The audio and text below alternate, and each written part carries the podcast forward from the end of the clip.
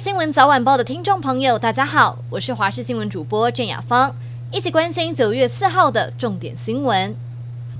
海葵台风在昨天晚间从高雄出海，不过气象局表示，海葵强度虽然略微减弱，而且暴风圈也缩小，但中心在台湾海峡上滞留打转，目前在澎湖南南西方海面向西北西转西移动。暴风圈依旧笼罩在云林以南到高雄陆地及澎湖地区，预计未来强度有持续减弱的趋势。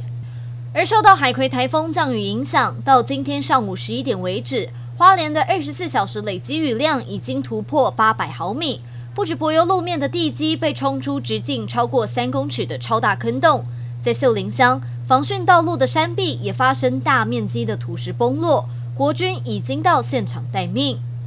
海葵台风造成南投信义乡东埔温泉区大范围土石流，县长许淑华看灾时，有居民的家被冲毁，难过的哭了出来。另外，仁爱乡春阳部落有果园不堪雨水冲刷而崩塌，大片的土石滑落到民宅旁边，居民担心会像上次卡努台风时土石冲进屋内，紧急搬来好几片的铁片和木板来挡门。尽管效果有限，但也只能先如此应急。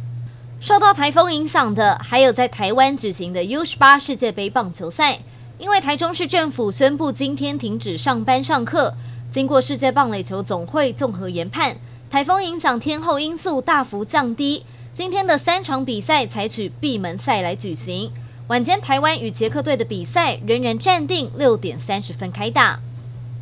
台风离开之后，要担心的还有登革热的问题。登革热疫情持续升温，延烧到了校园。云林古坑的一所小学有三名师生确诊登革热。卫生局调查，八月二十四号的时候，有一名学生就有感染症状，到了八月二十九号才确诊。随后，一名老师跟一名学生接续感染，学校赶紧停课进行大清消。